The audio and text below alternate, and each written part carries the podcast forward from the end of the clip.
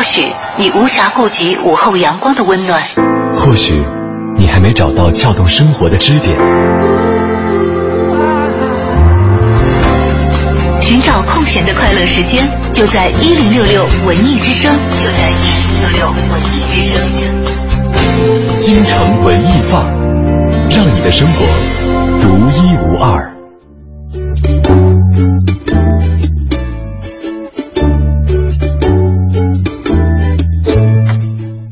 京城文艺范儿，让你的生活独一无二。大家下午好，欢迎来到节目的直播过程当中，我是小昭。大家好，我是盛轩。呃，怎么了？问你一个问题，怎么了？你可以回答，也可以不回答。哦可以，嗯说吧。呃，你觉得自己是一个善于拒绝的人吗？呃，我觉得我自己是一个，呃反正现在来说哈，我学会了不那么轻易的去给别人一个承诺。啊，不那么轻易的去呃应承一些事儿，是，可以这么讲哈。对，就看来，因为确实是 吃亏吃大。我其实不太会拒绝，但是后来想想，我觉得我不太会拒绝，其实我拒绝了很多很多事情，嗯，因为我可能以非语言的方式。把很多的东西挡在了我的世界之外，拖延症是吗？拖延症把很多成功挡在了我的生活之外，嗯。还有一些时候的不表态、不合作，嗯，啊、可能让很多本来要给我提出一些要求的人，可能自然的就不想到我了，所以嗯。也避免了拒绝。哎，我觉得拒绝是一件提升生活幸福感的一件特别有必要的这个技能。嗯，啊。拒绝是一门学问，因为像我，我觉得我现在回想一下，就是我可能就是一个不太，虽然我可以拒绝的很很很直接，我不会违背自己的内心去应承一些什么事情啊，嗯。做到的就做到，做不到的就就拒绝。嗯。但是我觉得我可能处理的不太好，因为毕竟我们在这样一个东方的委婉的文化环境里嘛，我的拒绝好像未免的过于鲜明和直接了，大家永远不会怀疑说啊啊他是不是还有一点点转圜余地，都 不不会的，以至于可能损失了一部分人员吧。小我不知道昭帮我打打壶水，哦，脚伤了。对 对，这会很直接啊，我觉得这个。好像不用再过多的解释吧？你会记恨吗？我不会啊，因为事情太小了。先跟大家聊一聊拒绝啊，嗯不知道正在收听节目的你是不是一个懂得拒绝的人呢？嗯其实如果不懂得拒绝的话，会让人很累的，很疲惫的，因为你内心可能不接受这个事情，对，但是由于你答应了，你又觉得我要做一个信守承诺的人，去嗯勉强自己去付出时间精力，然后你会去心愿，会会去做自己很多原本不想做，甚至是很讨厌做的一些事情，而且时间也是被这些，呃，消别人的耗掉了。对，而且最重要的是，你即使是完成了啊，当当然可能最好的结果是会促进你的人际关系，嗯会给你带来一些好处，嗯但是。并不代表对你的人际关系没有破坏，嗯因为有的时候，如果你是很违心的去答应一些事情，对方心里也是知道。但嗯如果他只是基于对你的利用的话，他也不太会心存感恩。嗯，这个世界就显得很冰冷和很残酷，对，说起来这样，就是我们的拒绝的功力还没有达到那样一个高度上。就让人家觉得啊，他真的是，我觉得有有有其他更好的选择，不要不要去麻烦他。所以啊，这个今天特别想问问大家啊，也跟大家求教一下，大家有没有那些特别成功的一些拒绝的案例？嗯，还有你对拒绝是怎么看的？你觉得自己是一个善于拒绝的人吗？嗯，大家同样可以通过两路平台跟我们取得联系，一路是我们的微信公众平台四个字的文艺之声，大家在订阅号搜索，在留言框下留言就可以了。另外呢，也可以关注我们俩的个人微博 DJ 程小轩和大小的小李大钊的钊。另外呢，今天同样是有这个演出门票要送给大家的啊，这个这个是李顿的音乐剧的作品嗯《爱上邓丽君》的演出门票四张啊。积极发言，并且发言有水准、有料的朋友啊，嗯比如说能够增进我们当然了，有很多朋友是有很多朋友是为了跟我们一起聊天，而不是为了这个音乐剧的票。前两天我就非常受挫啊，这个这个纷纷欢欣满拒绝了礼物。纷纷这个对这个呃欢心满满的去挑选了一位这个留言很棒的一位朋友，幸运然后听友嗯过了一段时间，他说：“哦，抱歉，这个呃时间安排不开，或者哦，抱歉，这个我已经看过了，哦，抱歉。好吧，但是我们也感谢大家为我们的节目提供了这么精彩的留言啊！今天我们来说说拒绝，嗯你想会不会一会儿我们的平台上就有人说我就不发？这样拒绝的话，其实根本就没有拒绝啊。首先走进今天的诗意生活，想想看你有没有成功的、恰到好处的，让你自己都很满意，觉得我拒绝的很有意，拒绝的很有意思或者很有艺术的一次经历呢？嗯，诗意生活。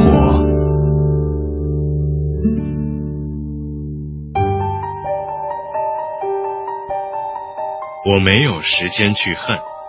艾米丽·狄金森，朗诵，傅纯。我没有时间去恨，因为坟墓会将我阻挡。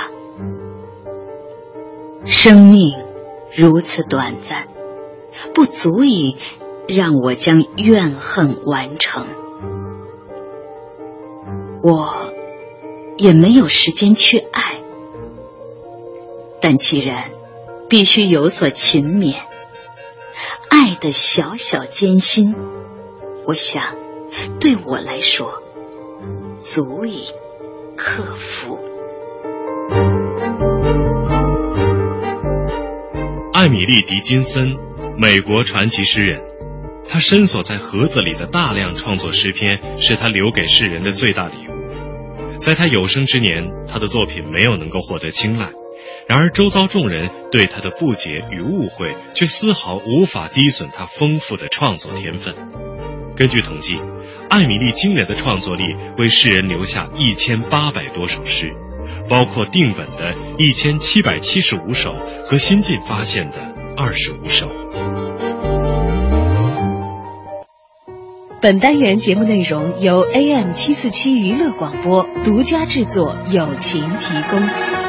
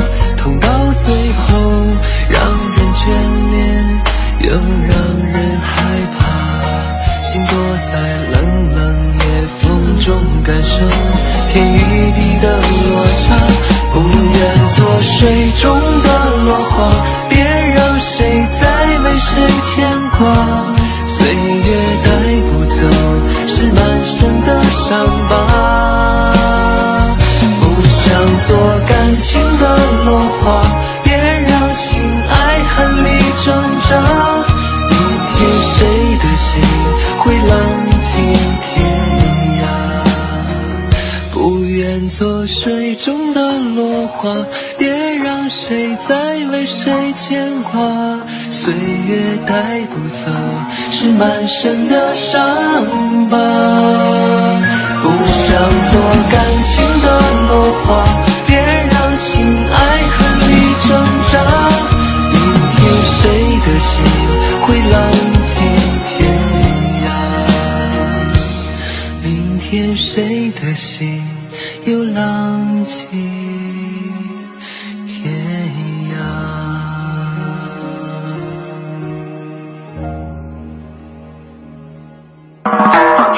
节奏，耳边有远方，真的不需要每个人都懂。那些气味相投的人，自然会明白。生活就该有韵律，有温度，有腔调，有感觉。我是小昭，我是盛轩。每天下午两点半到四点，京城文艺范儿，北京青年的文艺生活手册。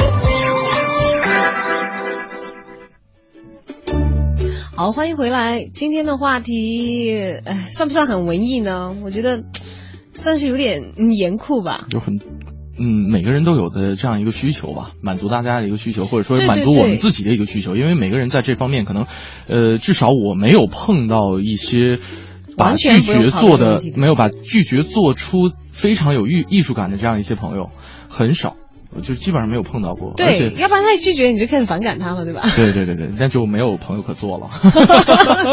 好讨厌，你对你朋友要求那么苛刻吗？没有，一般我也很少去请求别人，但是我们可能每个人都会碰到别人的一些请求、诉求，或者说一些对一些愿景，你不是那么容易去帮你胜任的达成的，嗯这样这样说可能有点虚。举一个实际的例子吧，嗯就比如说，每当你领了工资的时候，嗯，就有一个人向你借钱，好可怕的一件事情。好具体，我觉得，我觉得我是我的生命好幸运，你知道吗？就永远没有碰到这样的人，是吧？而且甚至我都没有想到过这种事情。哎，还好，就是你，你可以借今天节目时间想一想，这样有人找你借钱的，啊，你知道我现在脑子都有点充血了，有点晕。可以评估一下。你看，人生阅历尚浅，哎呀，哎呀，而且他能够把我发工资的时间摸得这么准，我都摸不准我什么时候发工资，就很有可能是一个办公室的人呀。太痛苦。就当然，但是目前为止还没有出现他啊。还不发工资吗？这样我应该，如果碰到这种人，我会先下手为强。就如果说自己办公室的人，等他这个跟我借钱之之前，我我你怎么知道他要跟你借钱？他不说的话。对啊，他他有过两到三次这个这种请求之后，嗯嗯。呃，那我就第四次我就先跟他开口要了，说哎，最近哥们儿买房子了啊，这个给给我的狗给我的狗买房子了。你现在是说的很 happy，我跟你讲，嗯有的时候我自己都没想到会脸皮薄到什么，嗯明明是人家问我借了钱，嗯我去找人家还，我都不好意思你。特别的愧疚，你知道吗？对的，会觉得好像是是我跟你要钱一样。轩轩，能不能呃，那个那个把把把把你上个月借我的钱呃，先先周转我一点点啊？你知道我真的会个上个月你跟我借了五万，那那这个月你跟你你还我一万就可以了啊。对，啊，好吧，这五块钱你先拿着吧。我最近手头也有点紧。啊，最近手头有点啊，我这个中午饭还没吃，啊，其实你先买个煎饼吃。，你知道单身的人这样子就会稍微的这个，只能去找一些其他理由说啊，最近我可能也不太宽裕，我有些什么样的。嗯，有伴侣的人就好办得多。对，就比如说说啊，哎呀，我工资都是我媳妇儿管，我真的没有这个支配权，啊或者其他等等的。啊，对，但是你知道，我有一些已婚的朋友，嗯他们就是作为女性都跟我吐槽过，他们的老公未经他们的允许，嗯，把钱借给别人。等他们发现的时候都很生气，哦然后他们老公都说：“我连这点钱都做不了主吗？”你看我刚还会才就说嘛反而在家里头会打架。你知道学会拒绝是人生幸福的一个开始啊。对的，对，而你说不会拒绝借钱这件事情，让多少的婚姻破裂掉了？这是一个很重大的问题。我还没有说更复杂的，前任来借钱的。哎呦，前任得了癌症。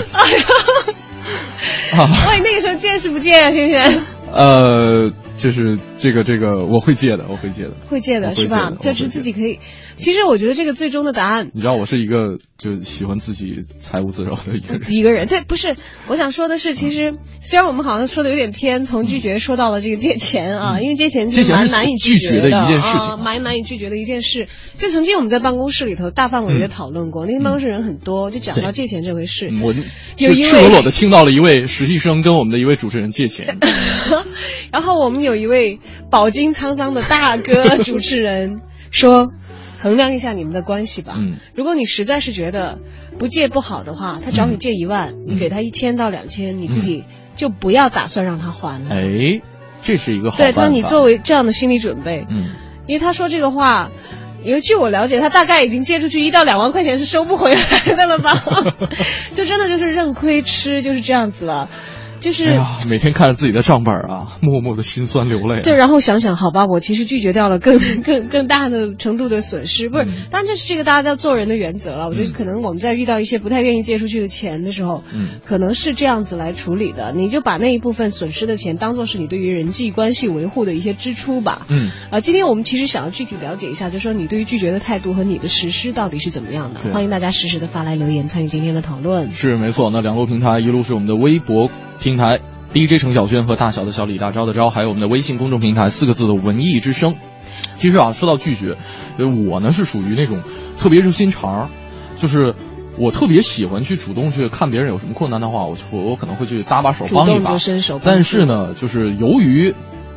就是给别人可能会留下这样一个印象，然后呢，觉得有事情找盛轩，啊对对对对，这个呃，轩师傅啊，这个轩师傅变成万能了。李志小哥叫做李师傅啊，这个有的时候我也被叫做轩师傅啊，这个真真的是这样。然后呃，但是确实会有的时候，由于自己的善良，会打破自己的一些原则，碍于情面去是吧？去去去做一些自己特别不愿意做的事情。我怎么突然一下子很紧张？嗯有没有包含在我没有没有脚崴没有没有脚崴的时候去替我打水？不过帮我打打打个水算还有什么事儿？带饭是吗？带个饭算什么事儿嘛？啊，这个 好吧，我真的没有打算要你借钱，你不用紧张。那个逸轩就说了，说我我觉得有的时候跟他这个体会真的很相似。他说知道要去拒绝，但是呢碍于面子，的确有的时候常会呃勉强应承某些请求。还有的呢就是拒绝的时候比较不留情面。啊，听起来很矛盾。一方面呢是碍于情面，一方面呢经常不留情面，这是中国人最在意的这个面子问题。有的时候啊，我们的面对很多就是是是一个没有正确答案的一个一道选择题。所以你看，像我这样一向都会一向都会拒绝的很决绝的人，人家就总会不喜欢我，就觉得我好像没给人家留面子。冰山美人，要是美的话还好，就是啊挺美的就如果不是不够美的话，就是啊完全是恶名昭彰，人家会觉得这个人太没有人情味了。哇，嗯你看连这点小忙都不肯帮嗯，连这点小钱都不肯借，说拜托我钱还没有你多。其实很多时候是这样。来看看这位朋友，嗯，哎呀，我觉得他说的好在点上。嗯这位叫叶叶的，他说嗯拒绝技巧一，嗯，别惹那些拒绝不起的人类。就是那种弱水三千只取一瓢，就专盯你这一瓢取的人。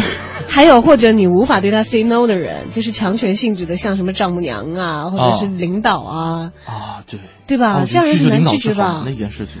然后他说拒绝技巧之二之二啊，记住第一条，别惹那些拒绝不起的人类。嗯，说拒绝正常人类其实不需要太多的拒绝技巧哎，没错。其实有的时候啊，拒绝一个熟人很简单，就是可能是说自己很忙啊，或者说暂时没空，你把你。实际的情况跟他讲，对一般人会体谅。对对对对对。然后呢，拒绝朋友其实也不太难，就是有一些通情达理的。那对于那些蛮不讲理的人，我觉得没有必要做朋友了。嗯哼，啊，直接 say goodbye 哈、只要婉，就是我觉得委婉的说出自己的一些想法，可能都会大家有一些呃这个理解哈、并且呢，我觉得更好的一个办法是给出一个完善的解决方案对如他给他一个这个就是其他的一个备选答案。啊，就是 C 不行的话，那就三长一短选一长，啊、不是三三长一短选一短。还有这个朋友讲的，子龙嗯他说，呃，如果。呃，是超过你一般意义的好友，嗯是死党。嗯，如果向你提出一些请求，你其实想拒绝的话，也请谨慎处理。哎，他因为跟你特别亲密的人和你相处很有安全感，嗯相应的他们会在你的面前暴露出一些任性和小气的缺陷。嗯如果事情比较小的话，他们大概就会请别人了，不会麻烦你了。嗯那么放心拒绝就好，事后一定会有这个抱有歉意。就是如果很小的事情，啊，他的意思就是说很小的事情我明白，人家来求你，就是对于某些你中有我，我中有你，你的人。灵神灵魂互补或者精神相通这些人哈，他们对小事你实在帮不上忙，你没时间或者是抽不出精力，你就直接拒绝就好了。而且回头要向他表达你的歉意。就是对于一些已经养成习惯的帮助性的行为，当你拒绝他一次之后，他可能会很受伤，嗯哼，对，而且可能会对你的情感打就是打一个很大的折扣。所以要记得表达歉意，去对找补一下啊，因为因为大家都是需要在沟通当中互相理解的，谁都有可能在这个位置的。对呀、每个人都很可能这么可怜的。好可怜。还有他说，如果事情较大，但你嗯确实不是合适的人选，他们却找你帮忙，请提供合理的意见。啊，就是刚才提到的一个备选答案嘛，嗯嗯说，如果你实在是能够帮得上，就还是去帮吧。嗯，其实是就是在你的情感和面子之间，你其实做一个衡量，还有就还要衡量一下你的能力。当然，但是说回来哈，就是对于刚才呃这位朋友描述的这一类的朋友，我觉得都已经成为自己的 soul 那么 mate，重要的人或者说对那么重要的人，可能仅次于家人和爱人，对吧？仅次于孩子和爸妈这样一个位置上的人，那可能对于他们的。我觉得，除非是那种太过无理的请求和自己完全力所不能及的事情，要不然都会替他们尝试一下的了。是的因为他在你的情感当中占的分量很重是你。可以为他做很多的事情。所以话又说回来，世界上最难拒绝的，嗯是你的孩子。嗯我们下半时段回来接着聊。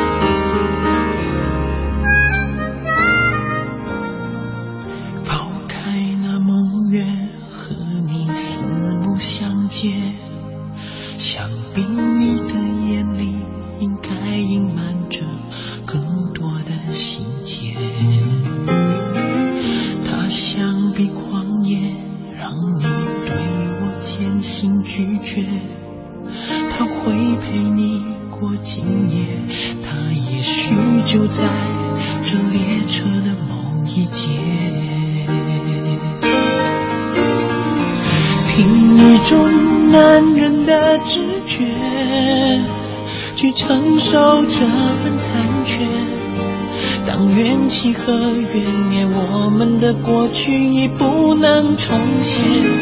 我失去了全部的世界，在这伤心的地铁，沉默、伤心、欲绝。当列车停止在第五节。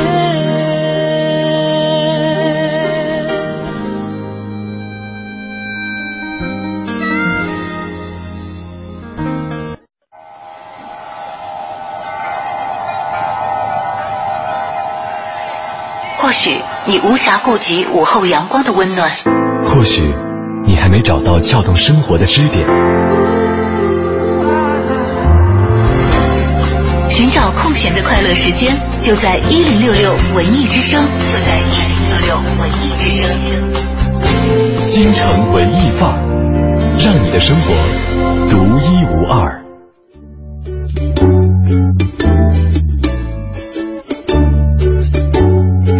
欢迎回到京城文艺范儿。嗯，今天跟大家聊拒绝。是的，大家有没有特别经典的一些拒绝的案例哈？做的很有水平、很有艺术感的一些拒绝的案例，都可以发送到我们两路平台上面来。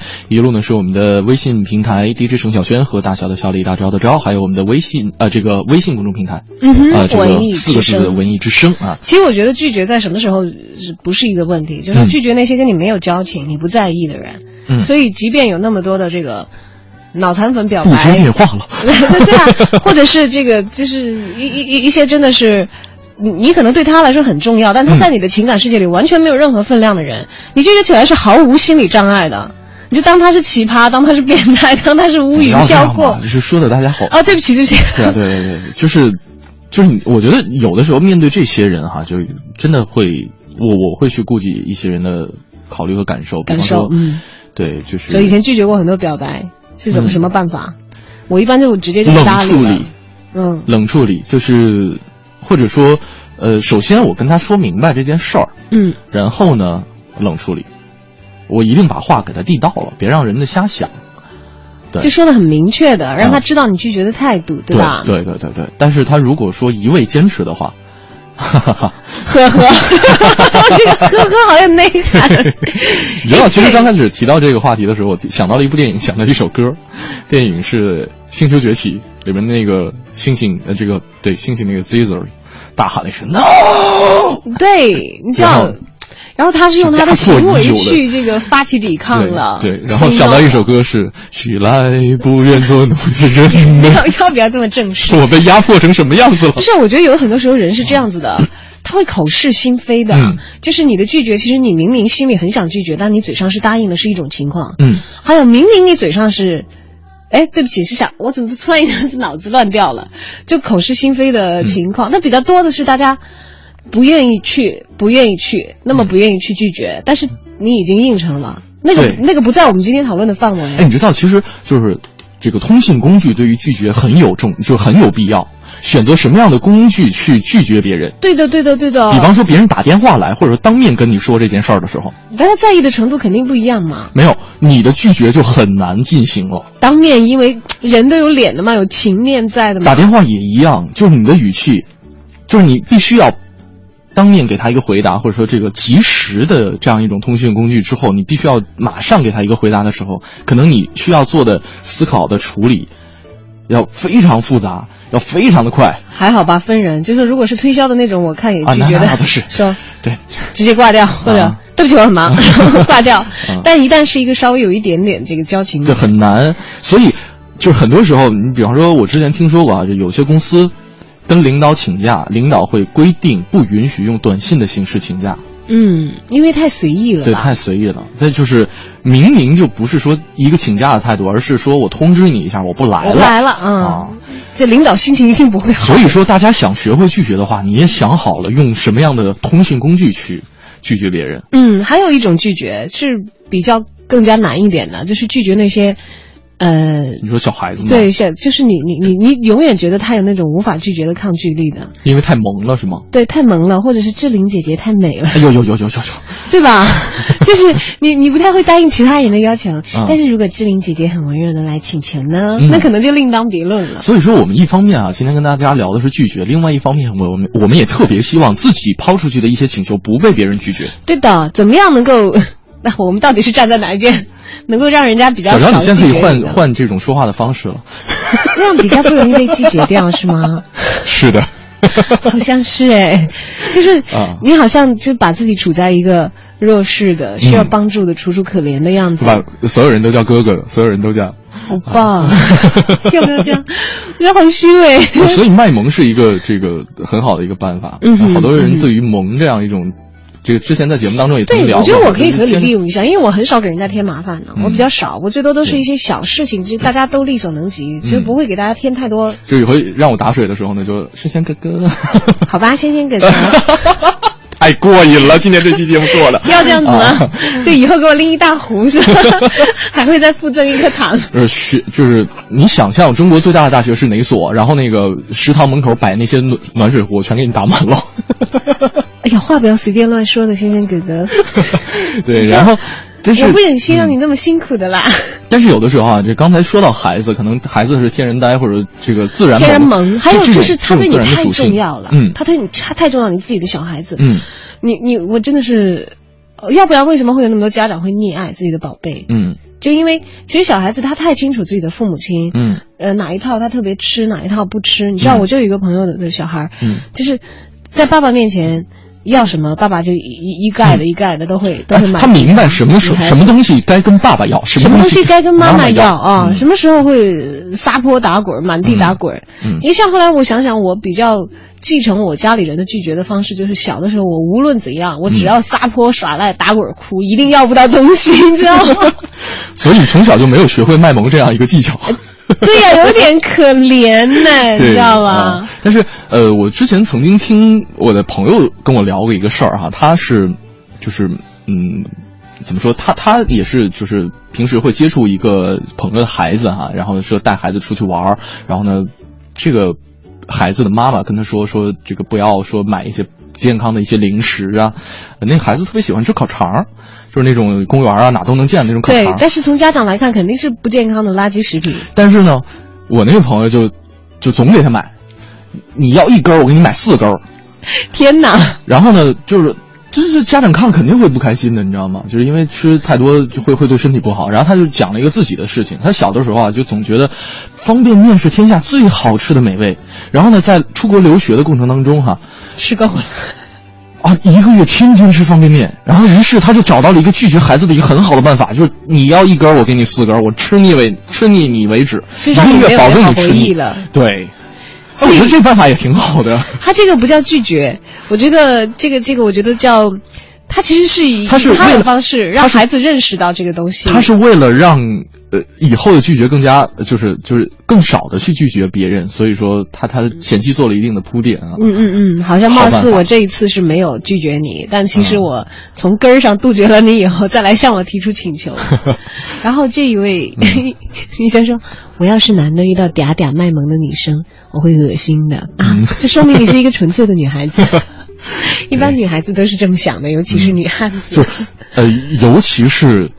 呃，这个纯粹的正常的女孩子看到别人卖别的女孩子卖萌，得到了自己想要的东西的时候，会油然而生一种羡慕嫉妒恨的感觉。你知道志玲姐姐其实本来的声线比我还要低沉一些的，所以我觉得我有必要学习一下。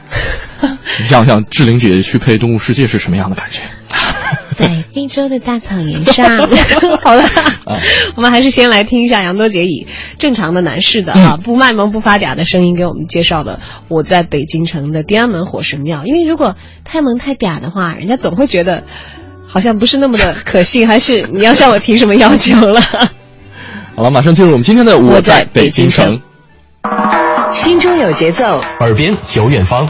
真的不需要每个人都懂，那些气味相投的人自然会明白。生活就该有韵律，有温度，有腔调，有感觉。我是小昭，我是盛轩。每天下午两点半到四点，京城文艺范儿，北京青年的文艺生活手册。你知道的，你不知道，你不知道而想知道的，你想知道而没法知道的，关于北京城的一一切，我在北京城。京城文艺范儿。让您的生活独一无二。大家好，我是相声演员杨多杰。那么前几期咱们给您聊了地安门火神庙，哎，在明代的一些趣事。到了清代啊，这火神庙的皇家气氛还是越来越浓。怎么回事呢？在光绪大婚前夕，这宫里也发生大火了，太和门东西配殿完全被焚烧。在这个节骨眼上发生这种事儿。那是绝对的不祥之兆。慈禧太后大惊，与大臣和李莲英的陪同之下，亲自到了什刹海边上这火神庙敬香，祈祷火神啊保佑大清平安。您想想，老太后亲临火神庙，那整个给火神庙人气的提升啊，又带来了新的转机。经过这次啊皇宫失火，这慈禧太后。便与火神庙结下了不解之缘，哎，好像啊就在皇宫外边见了这么一门亲戚一样。从此之后，只要有机会，慈禧太后啊，哎就去火神庙溜达溜达，上上香，跟火神爷聊聊天顺便呢体察一下市井风情。但其实啊，这慈禧太后去火神庙，那是醉翁之意不在酒。那位说在什么呀？在老北京的灌肠，怎么回事啊？这慈禧太后那回到火神庙降香以后啊，远远就闻见有一个香气扑鼻。他问大总管李莲英：“这什么东西这么香啊？”后来一问之下才知道，这是火神庙对面有一家专门经营灌肠的小吃店，叫福兴居。这个香味啊，就是从老铺子里传出来的。大家知道慈禧太后这嘴呀。一向是最馋的，可以说得上是清代第一吃货。对于美食一向感兴趣，于是吩咐小太监说了，跟那店铺说一声，那我上完香之后，我去尝尝这灌肠。这下可吓坏了兴福居的老板了，马上是净水泼街、黄土店道，又从旁边绸缎庄扯来了黄绫子，在整个殿宇上装饰，就等着老佛爷来了。但是没想到，过了一会儿，这个火神庙的小道士来传话了，说老佛爷不上你这店里来了，你把吃食直接送到庙里去吧。掌柜的不敢怠慢啊，急忙将二十盘精心准备的灌肠送到庙中。慈禧太后品尝之后大喜呀，啊，啊当然不是二十盘都吃了，呃，这浅尝辄止吃了一些，非常高兴，除了赏去了银两啊，而且赐给这家。内廷供奉，那没事就让这家往宫廷里送灌肠，就因为这个，这个福兴居的生意啊，也着实是火了这么一段时间。清末民初啊，火神庙的香火有所衰落，那到了咱们解放呢，这火神庙里的道士呢，也都陆续还俗，庙宇呢，改做过派出所，也过过招待所，也做过机关的家属宿舍。据说呀，最高峰的时候，曾经有三十多户人家，近百余位老百姓就住在这庙里边。二零零二年，政府开始对火神庙进行腾退、修复、修缮中啊，还发现房梁中不少的彩绘都是用真金制成，异常的珍贵。而这次修缮中也对这些古迹啊进行了着重的保护。火神庙是修葺一新，张灯结彩，花团锦簇。呃，如果您没事啊，也可以到火神庙里边转一圈，上上香，看看这些历史的遗迹，再想想多杰今天给您讲的这些故事趣闻。好，谢谢多杰给我们带来的天安门火神庙的趣闻。我们回来继续跟大家一起分享拒绝的艺术。嗯，因为其实坦白讲，我们自我检讨一下，我们两个都好像，嗯，在这方面的艺术，就看面对什么人的时候比较擅长啊。呃，对这个。平时拒绝的这种这种这种这个事情哈，总是来自四面八方，来自不同的人。我比较擅长拒绝闲杂人等，就是反正跟我没交情的，我一概拒绝起来毫无压力，你知道吗？那对于好多人来说都是一样的哈。呃，但是确实跟自己稍微有点联系的朋友，呃，或者说就是。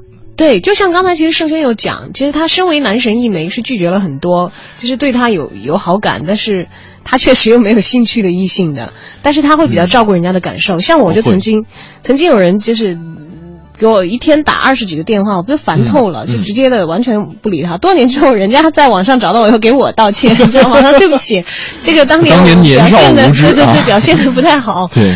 因为确实是有点把我吓到，我觉得干嘛？就是他，我不知道是为了仗剑把我电话打爆到这个，我无法进行其他的工作嘛。嗯，就是你看电话给人带来多少烦恼，QQ 就不会有这样的问题，直接拉黑就可以了。对啊，QQ，你如果不想拉黑伤害别人的感情的话，你可以用很多拒绝性的字眼和词去表达你自己拒绝的心情嘛。比方说，呵呵是吗？啊，洗澡了啊，要睡了啊，这个领导来了啊。但是不能连在一起说啊！啊，领导来了，我洗澡睡觉了。我这个拒绝的更彻底，不过是以自黑的这种精神来面对拒绝的，心都碎了，碎一地啊！这就不建议大家随便模仿啊。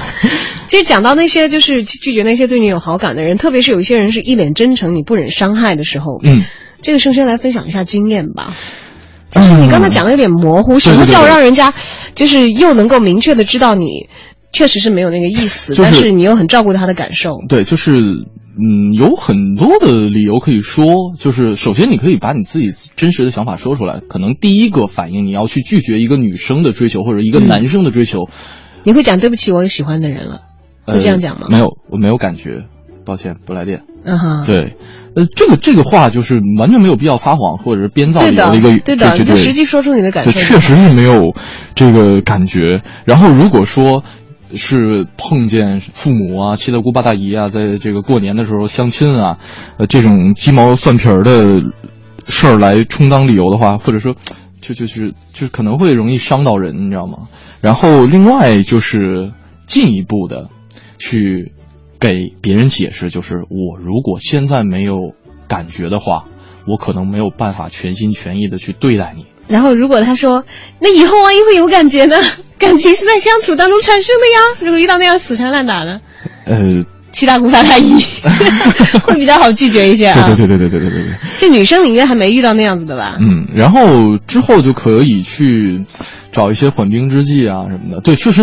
嗯，男生在拒绝女生方面会更加不容易一些，因为对对更容易一些，因为更容易啊。对，我觉得更容易一些，因为女生没有像男生那么直接，或者说那么简单粗暴的去表达自己的感情和想法。毕竟女生还更多的会去选择一些含蓄和委婉的方法，对吧？嗯嗯。所以男性。这个再拒绝起来简单粗暴一点也也还 OK 了。对对对，男生我觉得还好啦，因为追女孩子被拒绝这个事情，好像男生心里也是默认的吧。就是你只要不要觉到人家在底下点一千支蜡烛唱一宿歌，当然你唱的很厉害的时候，你确实很烦，你可以泼一盆冷水下去。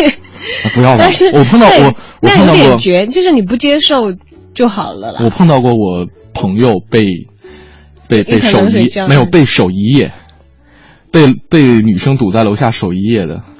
哎，这个女生好可怕呀！而且是北京十二月份，天哪！对，然后我说这个女性女生是不是抱着什么臆想症，觉得在寒夜当中突然自己晕倒在现场，然后 我又想到一部电影院，，我又想到一部电影《南湖过桥你》。哇，女孩子不要吧，不要把自己搞得那么不优雅，好吧？对对对对对，当然啊，这个年少无知的事事儿谁都做过，我还真没做过，哎对对，都是在对 我们做的方式不一样嘛。对对，大家被这个情感冲昏头脑，这个嗯蒙蔽双眼，就是做出一些激动举动，这我们表示理解啊，嗯不在这里过多的吐槽和这个去去去诋毁人家，我们只是在讲讲，就是身处其中的时候，怎样的去拒绝。如果你遇到这样遇到这样的情况，你又尽量的不希望伤害到对方。对，而且对方听到你的，就是他不希望听到你，呃，拒绝的，呃，就是怎么讲？我想一下啊，就是他希望听到一个合理的解释，听到一个合理的拒绝的解释。嗯，你就是这个理由一定要非常非常的合理，充分，嗯，对，所以说，我刚才才才想说，你说你自己心里边最真实的想法，因为你一旦撒一个谎的话，就需要撒一百个谎去圆它，而这个时候，一旦这个女生识破了你的谎言，甚至有一点点的怀疑的这样一种态度，那就没完没了了。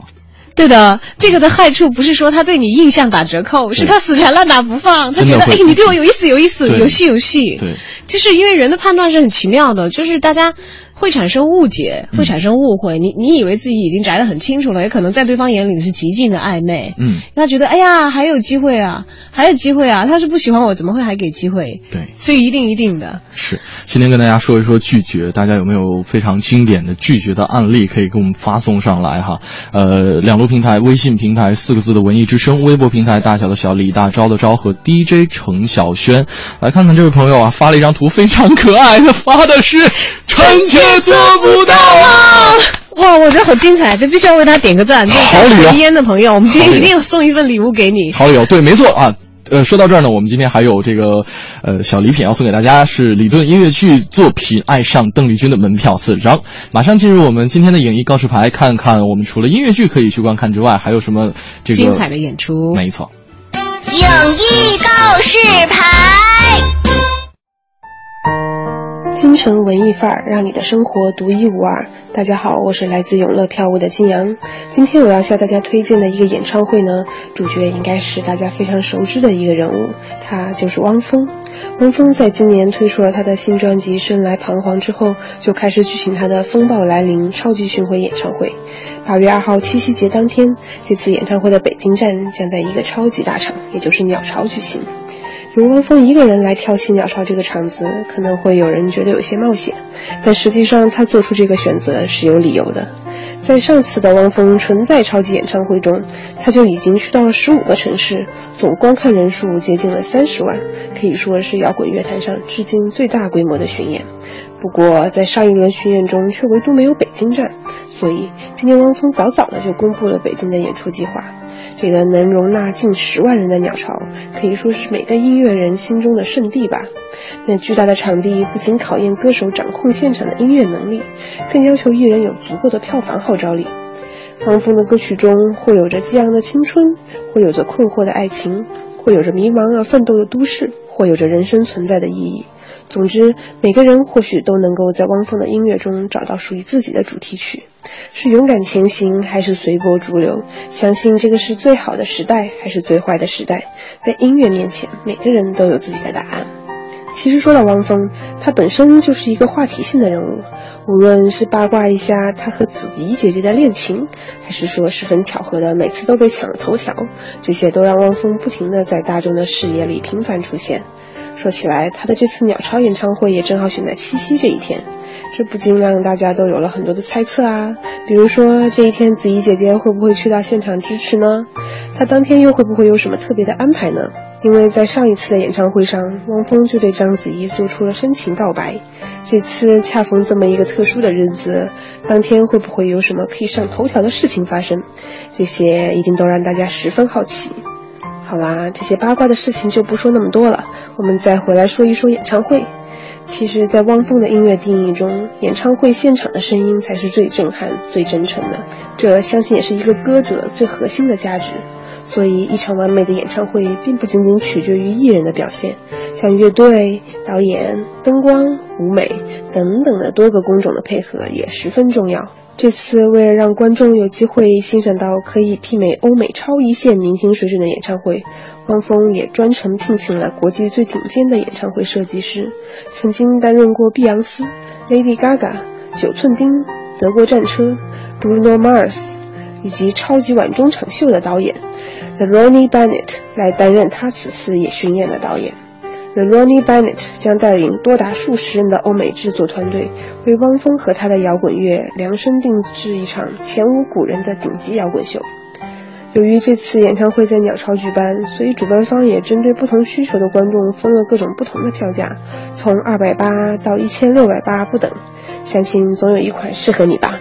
如果大家觉得最近的生活有些累了，就在八月二号去鸟巢感受一下来自汪峰的摇滚风暴吧。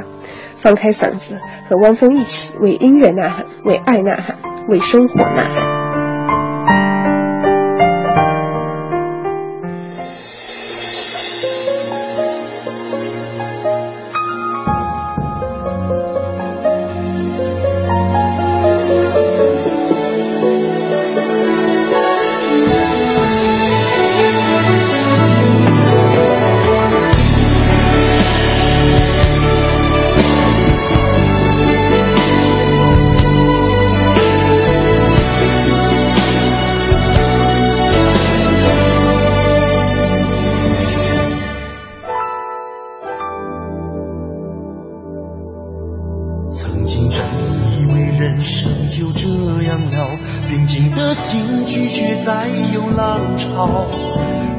千次的情丝却断不了百转千折它将我围绕有人问我你究竟是哪里好这么多年我还忘不了。春风再美也比不上你的笑没见过你的人不会明了。是鬼迷了心窍也好。是前世的因缘也好然而这一切已不再重要。如果你能够重回我怀抱是命运的安排也好是你存心的捉弄也好然而这一切已不再重要。我愿意随你到天涯海角。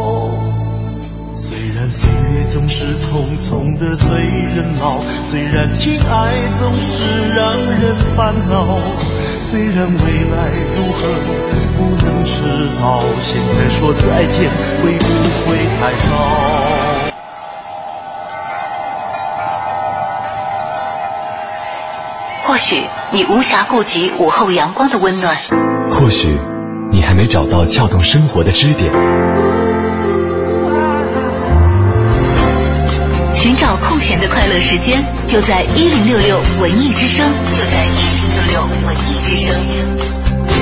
京城文艺范儿，让你的生活独一无二。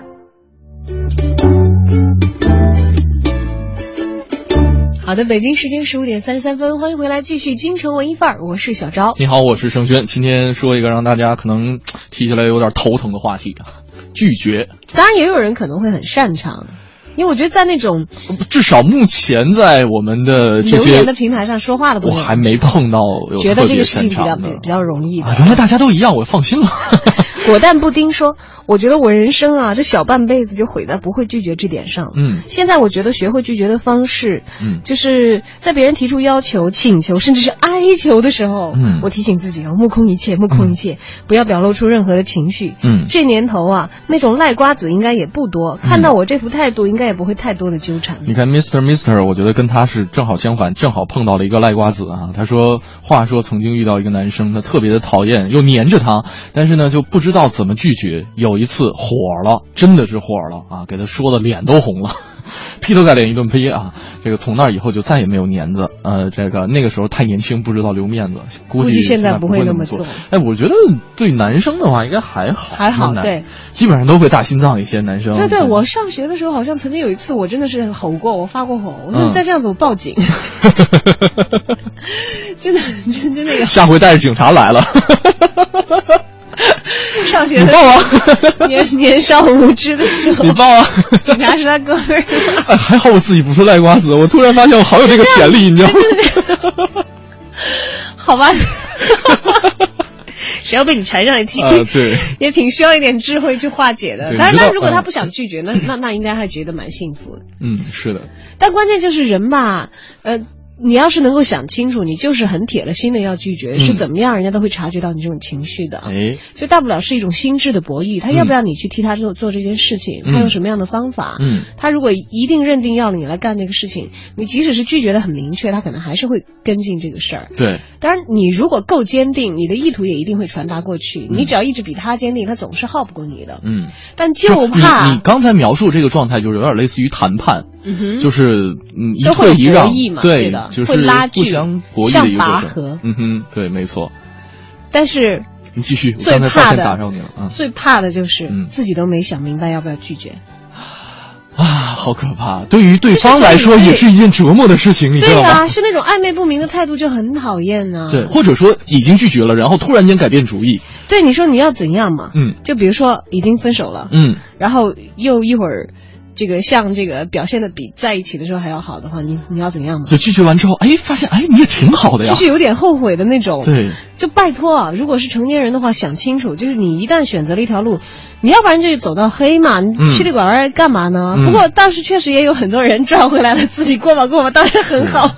但是 倒是也有你你会发现啊，其实涉及到情感问题，因为它没有一个固定的框架放在那里，或者也没有一个准确的评价标准，而且别人的标准也不适用于你，所以说它很容易出现这种刚才我们描述这样一种情况，就是当自己拒绝完之后，心里边又后悔了这样一种情况。但是碰到其他的一些事情，比方说，呃，一些自己力所能及之外的一些事儿，这些都不会说有后悔啊，或者是怎么样。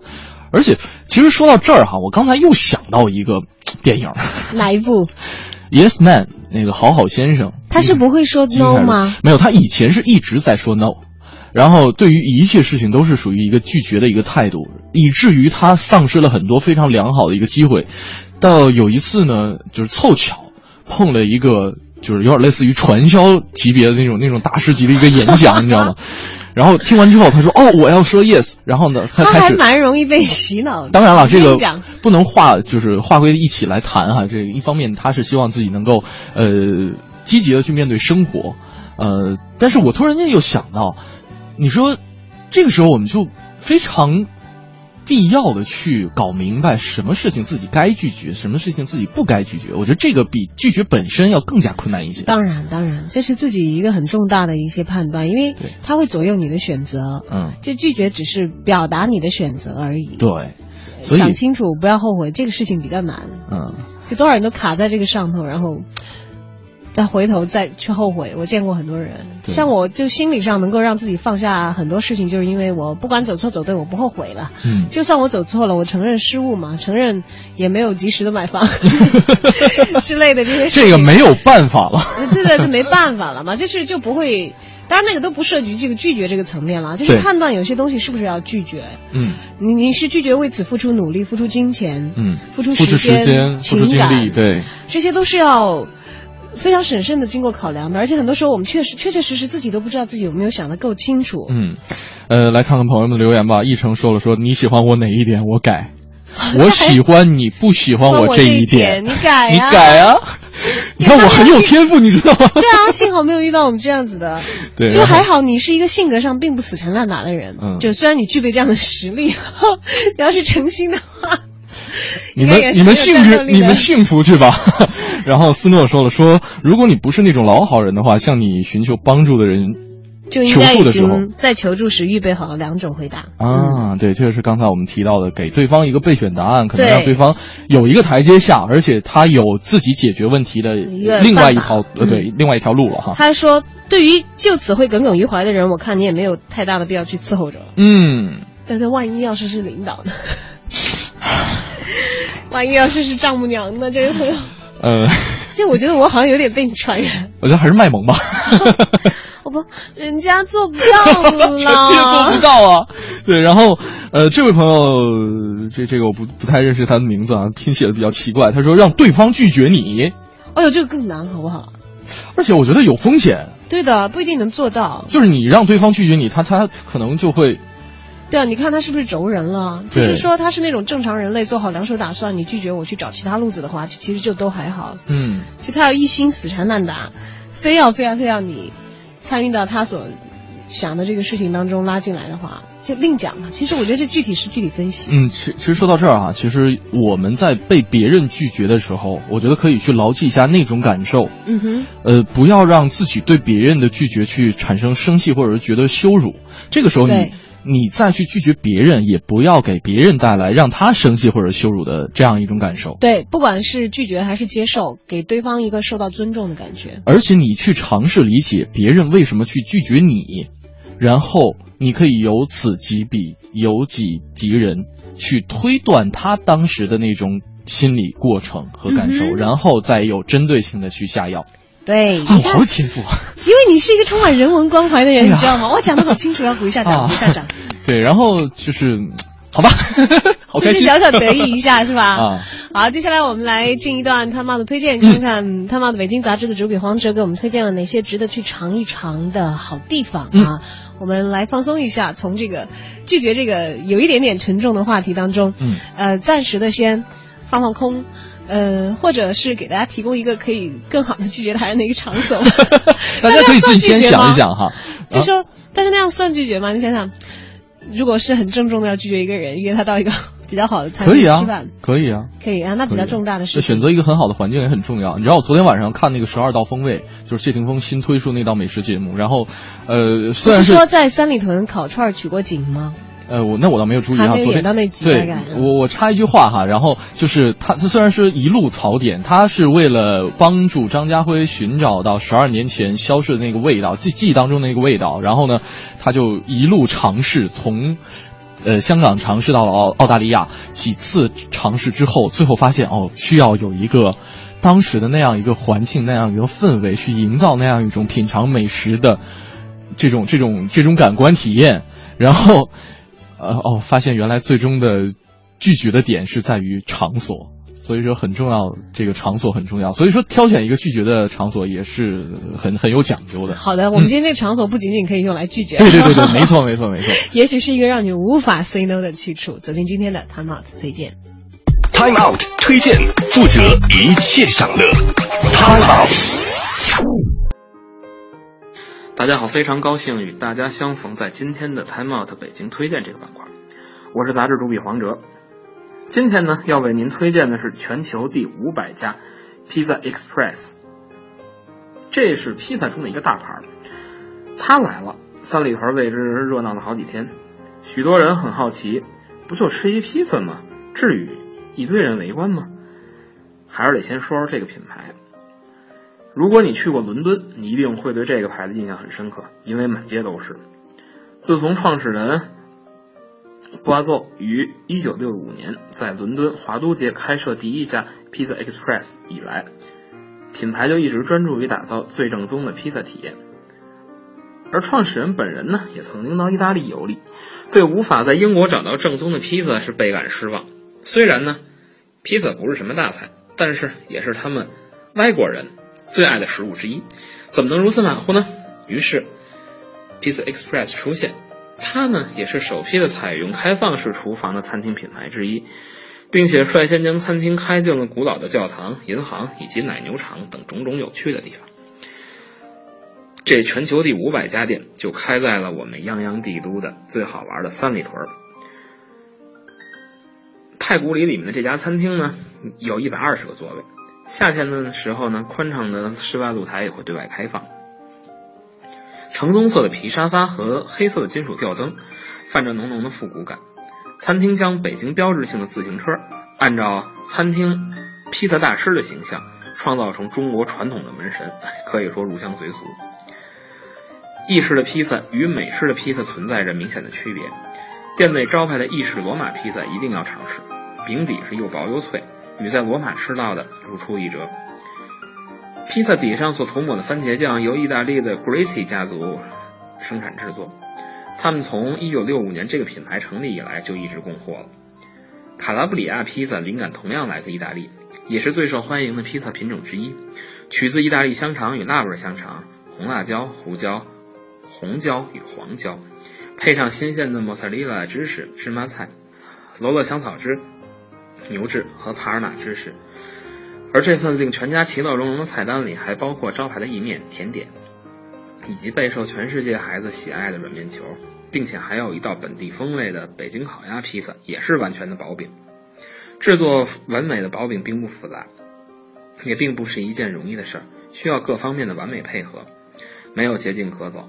而这个薄饼团队从六五年起就一直沿用着相同的配方，这个呀，应该是他们最大也唯一的秘密。Pizza Express 位于朝阳区三里屯南路太古里南区的三楼，人均消费大概一百五。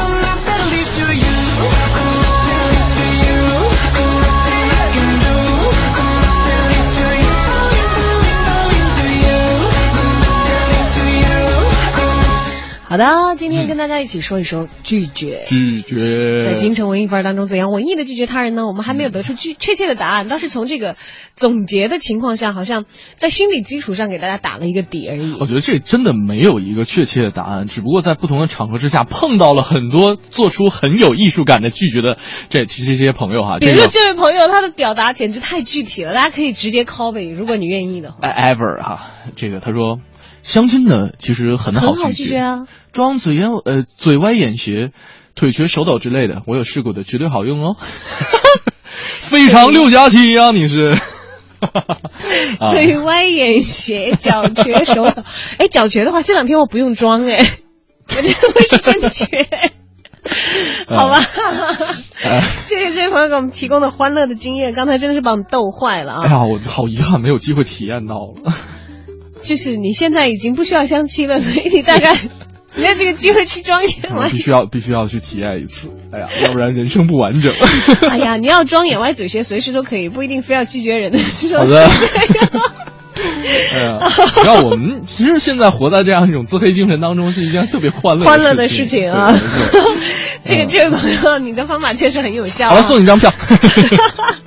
还有小峰，嗯，他说：“我觉得拒绝啊，重要的是四个字：义正辞缓。义正大概就是自己自己有充分的心理基础啊，辞缓的语言上呢要有一定的和缓。”嗯，他说：“这是教育专家教育我们这些当妈的。”说拒绝孩子一定要简单明了，态度坚决，但是语气呢却一定要是温和有礼的，不要让他觉得受伤害。嗯，我个人认为，其实用来拒绝大人也是合适的。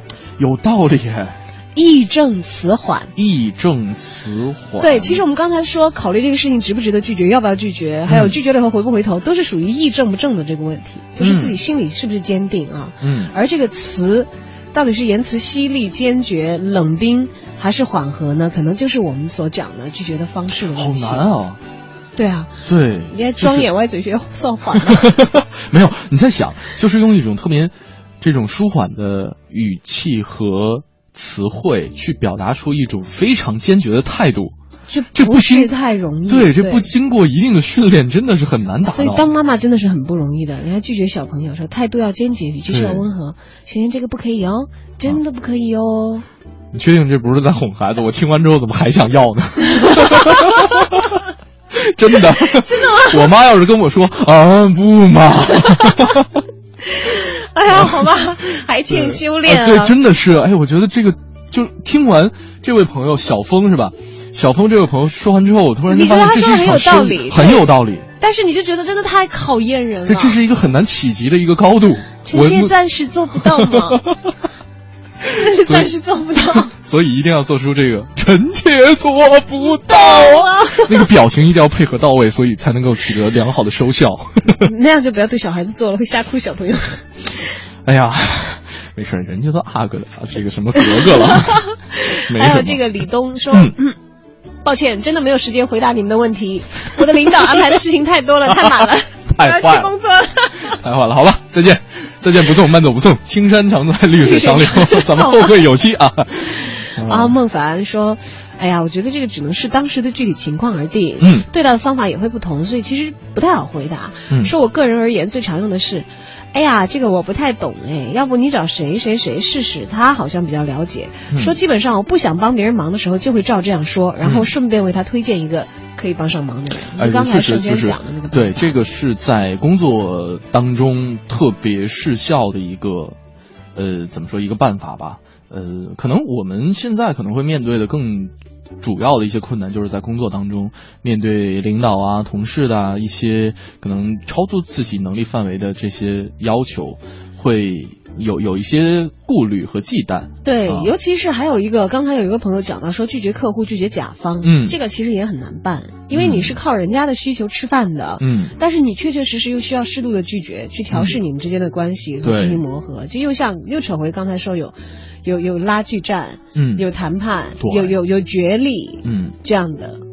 然后 hope，哎呀，刚才就着我们刚才那种词缓，换句话说就是温柔，温柔的，但是坚定的，有一种温柔的力量，还是很难。哎，我在想拒绝客户的时候，能不能用这种方式来尝试一下？说臣妾做不到嘛，但是请你按时打款好不好？嗯，这个。那客户好像不太会照顾你的情感感受。那这是客户去拒绝你吗？说那对不起，我们下一季订单投给别的地方了。对，如果说呃你该给别人打款，然后却却却不想打，或者说经济上出现一定的困难的话，别人在催促你的过程当中会怎么办？哎呀，好难，好难，好难！我觉得今天是一个无解的一个答案。对啊，而且我们设定的场景可以太多太多了，就是同样的场景，肯定小昭和盛轩都很有可能我们的答案上是不会一致的。对，而且。这个不同的场景也有好多是我们没有遇到过的。对，简而言之吧，就是如果你拒绝，请先认定你的心理上真正是拒绝的。还有一旦拒绝，你不要去反悔和回头，不要做自己打自己脸的事情。没错。至于方法呢，尽量的温柔且坚定，就给对方一个良好的拒绝体验。好吧，今天的节目就是这样啊，嗯不知道有没有教会你？当然教会我觉得不太可能了。们是是在进行一次探讨。对对对，探讨一下能不能够让你在拒绝的时候更加的具备艺术性。比方说，我今天就学会了眼歪嘴斜，头 手抖腿瘸。就这个这一招我是会了，嗯就是我我我可能会看人家这样做是在拒绝我了，嗯但是让我去做，我目前只能做到腿腿瘸而已。好了，不是装的对，呃，感谢各位一个半小时的这样一个陪伴。那我们也是虽然没有给大家一个标准答案，我相信大家在实际的操作过程当中都有自己的一些心得和体会。那我们在今后的节目当中，如果有机会的话，可以继续来交流。那也希望大家能够拒绝成功，明白自己什么是拒绝的，明白自己什么是要接纳的。嗯呃，希望大家能够有一个好的拒绝体验吧。那今天呢，会送给大家这个呃四张票。对，刚才我们提到了两位，我们 ever 还有这个随烟发这个臣妾做不到这位朋友，对对对，哎，我觉得这个 Mister Mister 说的也挺好的，要不要再加赠一份票给他对？再加赠他一份票吧？好的，今天感谢大家。那么嗯回头我们有机会再多多的交流和互相学习一下。是的，如果大家想了解更多节目内容的话，可以来关注央广网三 w 点 cnr 点 cn 进行网络回听。那在整点过后是由李志为您主持的乐坛乐新声坛，新生，拜拜。拜拜。